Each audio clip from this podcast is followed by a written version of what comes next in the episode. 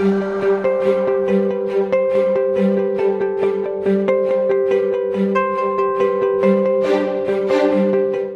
a todos y bienvenidos a este espacio de educación financiera de Credit Card Capital Asset Management. Hoy día queremos hablar de qué nos hubiera gustado hacer a los 20 años cuando empezamos a invertir. Yo personalmente me sentía un poco perdida y empecé a buscar información, pero muchos de mis amigos no sabían por dónde empezar. Y por eso, en nuestro afán de descentralizar un poco estas inversiones, hoy tenemos a Cristian Miranda, vicepresidenta de Productos de Inversión, quien nos va a compartir sobre su experiencia y qué le hubiera gustado hacer o qué recomendaría hacer a este edad, ¿no? Cuando estamos empezando. Hola, Cris. Hola, Maca. Gracias por la invitación a este espacio. Mira, a ver, yo creo que no fuiste la única que estaba perdida a los 20 años y me meto a esa lista. Yo creo que a los 20 años, 21, 22, cualquiera que sea la edad, cuando uno está cursando la universidad, posiblemente es una etapa descubrimiento personal, ¿no? Nos vamos descubriendo nuestra vida adulta, nuestras responsabilidades. De por sí acabamos de tomar la decisión o una de las decisiones más importantes de nuestras vidas, que es qué vamos, en qué, a, qué vamos a dedicarnos por el resto de nuestras vidas, eligiendo qué carrera vamos a estudiar pero creo yo que todas las decisiones que giran alrededor de eso probablemente como que no le dan la importancia adecuada, ¿no? Entonces creo que es un punto muy importante lo que tú has dicho de que quizás si tuviéramos ese hábito de invertir desde un inicio, las cosas hubiesen podido ser diferentes. ¿Y por qué me refiero a diferentes? Porque yo creo que el mundo, el mundo también cambiante. Las necesidades, tus objetivos, tu vida. Dime cuánta gente tú conoces que estudió una cosa y terminó dedicándose a otra. Yo misma, yo cambié de carrera tres veces día. Ok, y hay otras personas que también dejan de repente un trabajo fijo porque se dan cuenta que les gusta emprender o quieren simplemente irse por un proyecto personal o inclusive viajar, maca. ¿Hasta qué edad como que tuviste que postergar de repente un viaje, pero financiado por ti misma, ¿no? O tener los medios para ir de viaje con mis amigas, cuando empiezas a practicar y, y, recién empiezas a tener un poco más de control sobre tus finanzas, ¿no? finanzas personales. Sí, es todo un reto, es todo un reto. Entonces, típicamente cuando uno se enfrenta a ese tipo de decisiones, por lo general, o es la manera como que a último momento de dónde financiarse, o en todo caso, inclusive para otras decisiones más importantes como un emprendimiento, de repente que es algo más como una decisión de largo plazo de ahora empezar a tener esa empresa propia, ese negocio, etcétera se puede hasta pedir financiamiento de terceros. Yo no digo que no sea necesario, pero tranquilamente te puedes bajar esa carga de financiamiento si es que tienes una base de ahorro o cuando vas a comprar tu primera vivienda. No tienes que esperar tener 35, 30 años, cuando tranquilamente puedes ya ir teniendo, creando, digamos, este hábito de ahorro, de inversión, que te permita que esa vivienda o ese proyecto que tú tienes sea mucho más realizado.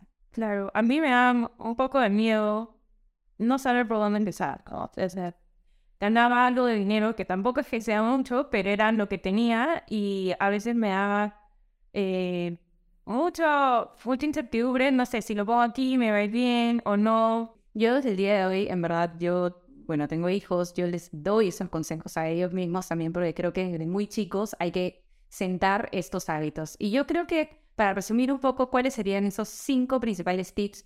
¿Por dónde empezar? Simple fuera teoría, fuera conceptos así tan de repente abrumadores o que uno a veces de repente estudió comunicación, derecho y dice, yo qué hago tomando decisiones en base a finanzas y a mí no me enseñaron nada de finanzas, es válido y para eso creo yo que estamos nosotros. Entonces, para empezar, uno de los primeros consejos es que solo vas a destinar el dinero que no vas a necesitar en el corto plazo. Maca, si tú recibes, ya sea tu primer sueldo, tu primer trabajo, si tú recibes un sueldo, definitivamente vas a tener un montón de gastos de la casa, de tus estudios, eh, o materiales complementarios, o cosas que, no sé, ocio, diversión, etcétera. Pero basta con que separes una partecita de ese dinero y lo vayas poniendo como que una especie de fondo de inversión para que eso te vaya generando y así tú te aseguras de tener una meta inclusive de ahorro, ¿no? Porque para convertirnos en inversionistas hay que pasar primero por convertirnos en ahorradores, ¿no? El segundo tip es que vayamos eh, y empecemos a avanzar poco a poco, con aportes pequeños pero regulares. No, Maca, es que eh, tengo que hacer aportes de, no sé, 50% de mi sueldo o el 30% de mi sueldo, definitivamente no, porque quizás lo puedes hacer una vez y luego vas a decir, no, esto es mucho, no tengo otros gastos y no va a ser un ahorro sostenible. Entonces, empieza con poco. Claro, porque si, si es mucho fácil ya no lo continúas y, y ves que no es sostenible los siguientes meses, de repente sale algo más, pero ¿con poco cuánto dirías más o menos? Yo te digo, mira, los ahorros, en verdad, hoy en día tenemos plataformas que vamos a hablar más adelante, pero te permiten hacer inversiones de 100 soles, 20 soles inclusive, o sea, a ese nivel de accesibilidad. Con que tú empieces de repente con 50, 100 soles, 200 soles, que tranquilamente te lo puedes gastar un fin de semana o en una comida o en un gasto absolutamente innecesario, creo que ya empezaste con un buen pie y sobre todo que estos aportes sean regulares. El tercer, el tercer tip es la típica de no colocar todos los huevos en la misma canasta, ¿no? Y he escuchado mucha gente que efectivamente va buscando, va en búsqueda como de las rentabilidades más atractivas, pero a veces ni siquiera sin ser una evaluación o porque simplemente un amigo le contó que ahí pagas más. Entonces, ok, perfecto, de repente te sientes confiado de dejar ahí parte de tus ahorros, pero también busca otras opciones para que donde estén invertidos eh, tus ahorros estén de alguna manera diversificados. El cuarto tip es que puedas controlar el riesgo de tus inversiones. Y aquí tiene que ver mucho con el quinto tip, que es capacitarte constantemente, involucrarte, porque uno invierte o uno debe invertir en lo que conoce, porque si no, termina aterrado, terminamos pues descubriendo gente que dice que era como muy propensa al riesgo y sin embargo de repente eh, viene pues un movimiento del mercado medio brusco y al final terminan aterrados y salen espantados, liquidan pérdidas y nunca más vuelven al mercado. Ese no es el tipo de experiencia que nosotros queremos. Claro, ahí creo que me perdiste un poco. ¿A qué te refieres como adverso al riesgo? ¿O cómo sabemos si somos adversos al riesgo? Cuando estás empezando, de repente piensas, voy a meter todo en Bitcoin, que es lo que está en moda y lo que vemos en, en TikTok, en redes, pero al menos yo desde experiencia sé que es muy volátil, pero de repente otros no lo saben. No sé si nos puedes contar un poco más. Yo creo que ese fue uno de los de las inversiones recientes más sonadas dentro de las personas, sobre todo las más jóvenes. ¿Por qué? Porque justamente mi amigo hace bitcoins, mi amigo invierte acá, mi amigo ganó tanto, ¿no? Hasta que vino el 2022, que hizo que gente perdiera 50, 60, 70% del valor de sus inversiones y terminaron aterrados o simplemente dejaron sus inversiones ahí porque ya habían perdido tanto que ya ni siquiera valía la pena vender. Entonces, nuevamente, yo personalmente no estoy metido en el, metida en el mundo de bitcoins, prefiero las cosas que sean un poco más materializables, como realizables. Es mi perspectiva, no quiero decir con esto de que no sean una clase de activo que de repente a alguien le puede interesar, pero a mí personalmente prefiero lo que conozco. Y a tu pregunta de, la versión al riesgo, de qué tan propenso realmente uno es para tomar estos riesgos, yo creo que uno, uno se conoce a sí mismo más de lo que cualquier otra persona te puede conocer en el sentido de tú vas a saber realmente cómo te sientes si el día de mañana que metiste, no sé, vamos a pensar, dos mil soles. Si esos mil soles bajaron a 1980 o a 1900, ¿Cómo te sientes? ¿Te sientes aterrado? ¿Es algo que realmente puedes como transicionar de una manera tranquila? O inclusive, y vamos a hablar ahora también de los mercados, si es que te da inclusive confianza de aportar más capital porque sabes que de repente eso representa una oportunidad, ¿no? Entonces, creo que cada uno se conoce y, nuevamente me remito a lo primero que dije, ¿no? De, del plazo. Todo lo que no vayas a necesitar en el corto plazo es lo que tienes que invertir. Si lo vas a disponer en tres meses o seis meses, definitivamente las inversiones no son un producto para ti. Pero si tienes un horizonte mínimo de 12 meses, pero idealmente de tres años a más, que yo creo que a una edad temprana todos deberíamos estar en esa situación, empezar a invertir es un súper buen consejo que podemos dar ahora de manera oportuna. Y ahora que estabas hablando de los tiempos de invertir, ¿Nos puedes dar un ejemplo para mostrar más o menos cuánto tendríamos si invertimos ahora, los 21 por ahí, en 10 años, por ejemplo? Perfecto, mira, Maca. Hoy por hoy existen unas calculadoras para poder hacer esto de manera 100% confiable. Hay un concepto que es el poder del interés compuesto, que es básicamente el efecto multiplicador que tiene una rentabilidad promedio año a año. ¿no? Entonces, inviertes, por ejemplo, en un año, al inicio de año 100, a fin de año vas a tener asumiendo una rentabilidad de 8% anual, vas a tener 108.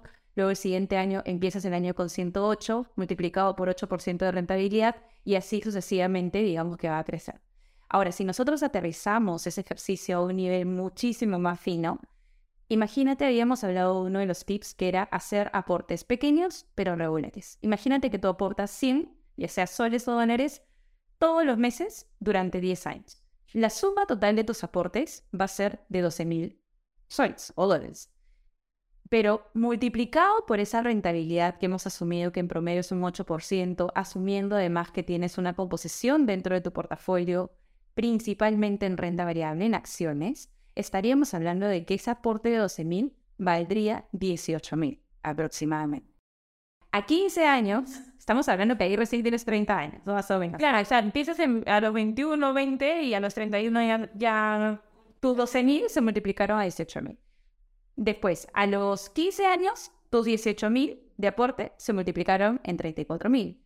Y a los 20 años, tus 24.000 de aportes se multiplican en 59.000. Entonces te das cuenta de que hay un efecto multiplicador en esas inversiones muy distinto a que si yo simplemente ahorro para gastar, ¿no? Oye, que quiero esta computadora o el último celular, ahorro o seis meses. En tu cuenta de ahorros, en tu cuenta de ahorros seguirías teniendo esos 12 mil dólares y podrías tener 59 mil en, en 20 años. Y en 20 años estoy hablando, Maca, tienes ya 40, 40, 41 años. O sea, suena quizás en el momento en que lo decides, suena quizás un poquito lejano, pero realmente las cosas, el tiempo, creo yo, pasa tan rápido que con hacerlo casi que sin darnos cuenta, yo creo que llegamos a construir un programa de inversiones súper sólido. O hasta tengo amigos que se pudieron pagar una universidad y yo decía, ¿cómo, ¿cómo tenías todo? Decía que mi papá empezó a invertir apenas nací. Y esos 20 años son los 18 años que tenemos hasta que se gradúan del colegio, ¿no? Entonces ahí tienes un super ahorro. Y bueno, eh, ¿qué tipos de productos podrían empezar a usar para hacer estas inversiones de largo plazo o hasta las de corto plazo las personas que están en sus 20? Yo creo que aquí podría haber tres tipos de inversiones, básicamente. Las primeras, que las podría denominar como inversiones de bolsillo, son aquellas un poco más rentables que una cuenta de ahorros. De hecho, aquí tenemos varios fondos conservadores, de liquidez, de corto plazo, que te ayudan a gestionar esas inversiones un poco más rutinarias, digamos así, porque tienen una disponibilidad súper rápida. Luego hay algunas inversiones de acuerdo a tu perfil, donde uno pueda decir, estos son mis objetivos, ¿no? Y ahí tenemos unos fondos que son un poquito más balanceados. Es decir, yo me considero un perfil, no sé, moderado, entonces voy a invertir en un portafolio ya armado, no tengo que pensar nada, que tenga 70% renta fija, 30% renta variable. Y luego ya están las inversiones que a mí me gusta llamarlas como sinceradas. ¿Por qué sinceradas? Porque en verdad si una persona tiene 25 años, 30 años, 35 años, es una persona que tranquilamente tiene un horizonte de inversión de largo plazo y definitivamente debe incluir la renta variable dentro de sus inversiones. Va a ser más volátil, va a ser un poquito de repente más dinámico el precio, pero aún así la recompensa al cabo de los años va a ser mucho mayor. Entonces yo creo que estamos en un súper buen momento para poder entrar también en ese tipo de inversiones. Buenísimo. ¿Y dónde podrían encontrar esas inversiones o esos productos que estás mencionando? Hoy por hoy tenemos una plataforma de Credit Capital que se llama TIVA, que nos puede acercar mucho más a estas inversiones y como ya lo he mencionado, nos hemos preocupado por hacerlas lo más accesibles posible para que puedas invertir o desde 5 dólares o desde 20 soles en el caso de Perú. Eh, y, seguramente también tenemos opciones en pesos chilenos, pesos colombianos, eh, en, los otros países donde operamos. Muchas gracias, Cris. Encantada. En verdad, todos sus consejos han sido muy útiles y creo que los podemos ir aplicando desde hoy. Así, queremos cerrar este episodio de Educación Financiera con tres mensajes principales.